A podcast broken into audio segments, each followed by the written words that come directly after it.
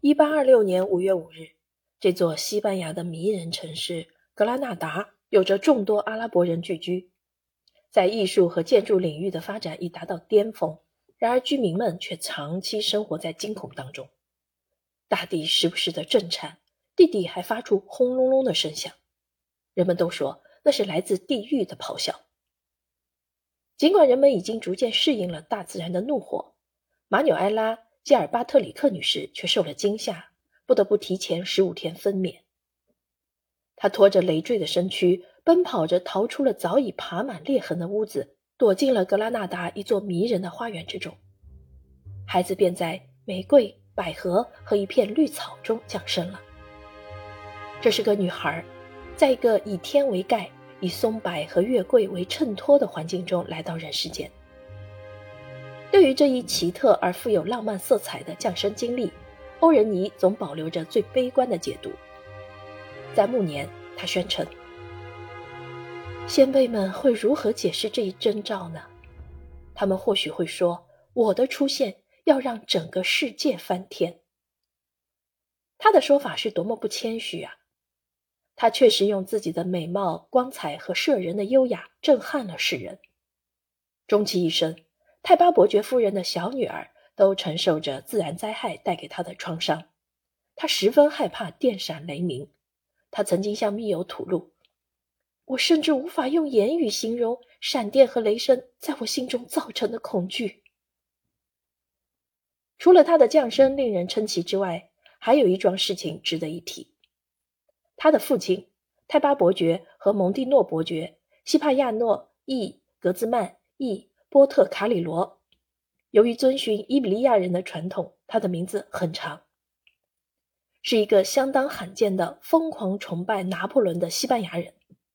他曾经参加了特拉法加战役，并且留下了痛苦的记忆。他在战役中失去了自己的左臂，他为自己的拿破仑情节付出了惨痛的代价。由于在塞维利亚的一座军火库玩弄一支劣质火枪，导致他的一只眼睛失明。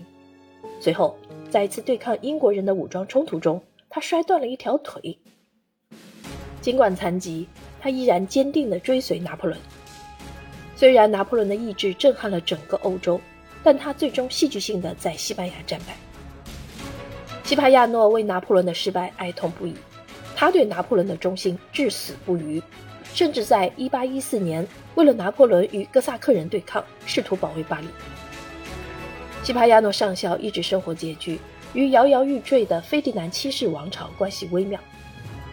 他为他的古怪想法付出了昂贵的代价，不过这些想法并未有损他那些显赫的亲属们的声望，其中包括西班牙的圣道明，还有一位葡萄牙国王，以及路易十四的孙子，后来的西班牙国王。菲利五世的一位高级神职人员。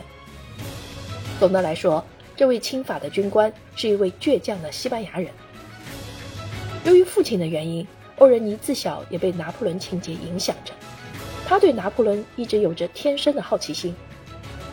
欧仁妮的母亲来自苏格兰的一个大商贾家庭。马纽埃拉以她一贯的好脾气和轻浮著称。在她丈夫外出打仗期间，由于她的引诱和魅力。她的身边不乏大批的追求者。就在一次外出征战后返回西班牙的路上，上校在老卡斯蒂耶城颠簸的油车中结识了一位法国朋友。这个法国同伴曾长时间游历西班牙，甚至骑骡子旅行。他二十七岁，却有大把的金钱可以满足他对古遗迹与建筑的热爱。异国景色令他着迷，古代的建筑废墟使他倾倒。